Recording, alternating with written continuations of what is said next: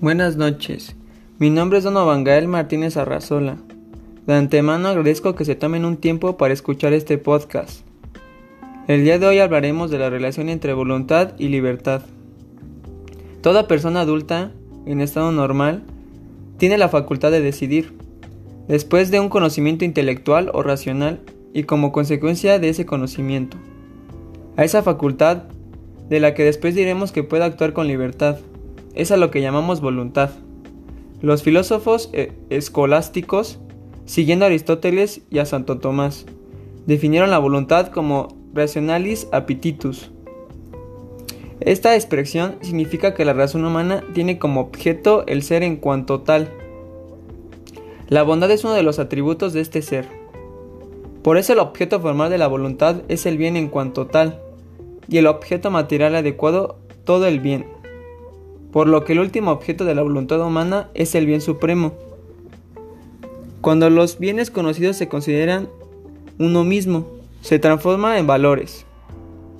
Los valores objetivos son los que promueven la realización plena de la persona.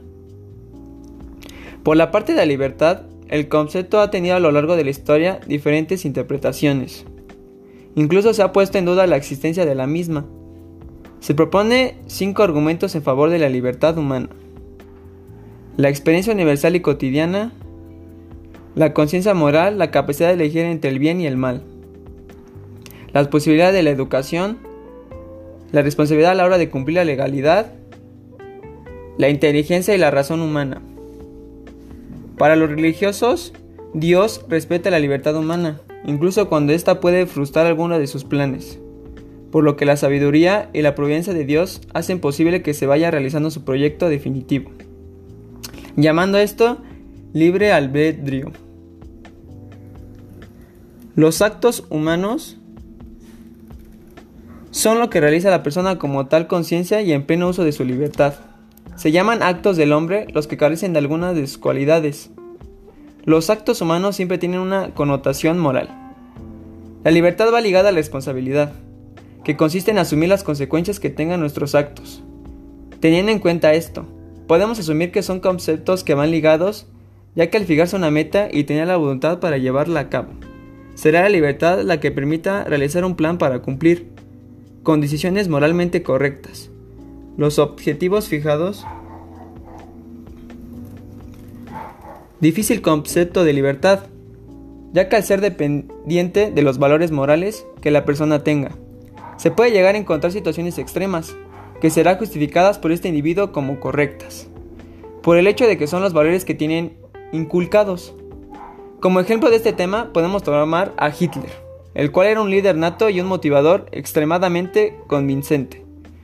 Tenía una gran voluntad de crear una raza superior, el superhombre, pero de acuerdo a su formación moral. Decidió libremente el acabar con una raza entera por considerarla inferior. Tomando en cuenta los conceptos encontrados, su fin no era el malo, en su conciencia, él estaba haciendo lo correcto para llegar a su meta, pero la manera de llegar a la misma, moralmente evaluada, raya en lo grotesco, al grado de ser catalogado como el más grande genocida de la historia. Cuando conocemos la manera en cómo Hitler fue educada y los problemas que se presentaron en su niñez de abuso, se entiende que moralmente sus decisiones no serían las correctas, porque se involucraba un odio y una educación moral muy deficiente. Pero, en un sentido estricto, su fin no era para nada incorrecto. Es algo que siempre se ha planteado. El buscar al hombre perfecto, para poder lograr el equilibrio de la humanidad. Que ilógicamente si se encuentra al ser tan perfecto, podría llegar a ser aburrido y tal vez lograría más conflictos. Por, porque, de acuerdo a la naturaleza humana, que siempre vive en constante competencia. Nadie se quiere quedar en segundo término, por lo que se llevaría a cabo batallas interminables. Como conclusión podemos mencionar que la familia y el entorno social del individuo es el aspecto que más importa para tener la voluntad de fijar una meta y llevarla a cabo mediante actos libres moralmente correctos.